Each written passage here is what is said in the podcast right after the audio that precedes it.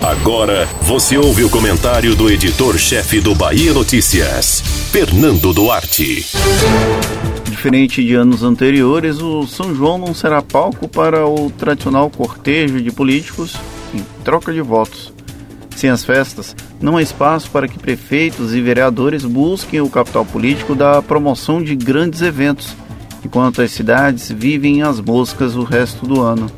Além deles, que tentam a eleição ou a reeleição em 2020, o período junino é o momento em que deputados visitam as bases eleitorais para serem vistos e lembrados. Vai ficar para a próxima. A pandemia do novo coronavírus tirou do nordestino uma das suas festas mais populares.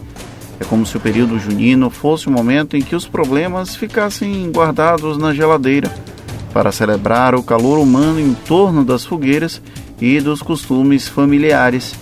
Infelizmente, com a curva ascendente da Covid-19 em boa parte do interior, não há espaço para comemorações.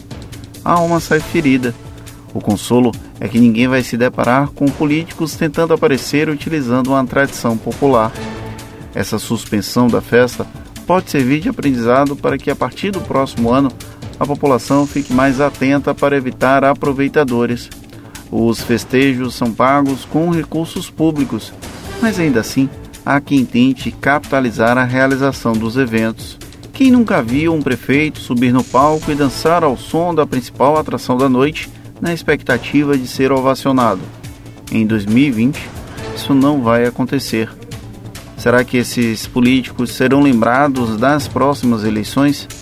Vai depender muito da forma como eles se comportam no enfrentamento à pandemia do coronavírus. Como é tudo muito novo, não dá para medir os impactos eleitorais da Covid-19. Uma coisa é certa: a crise pode ser decisiva para assegurar ou negar a continuação de mandatos ou de grupos políticos no comando das prefeituras.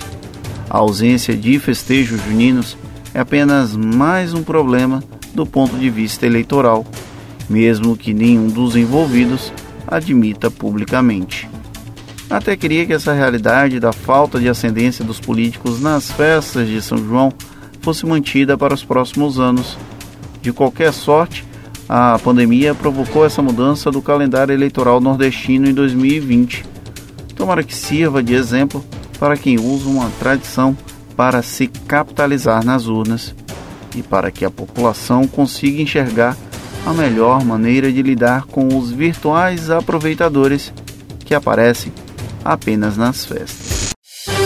Você ouviu o comentário do editor-chefe do Bahia Notícias, Fernando Duarte.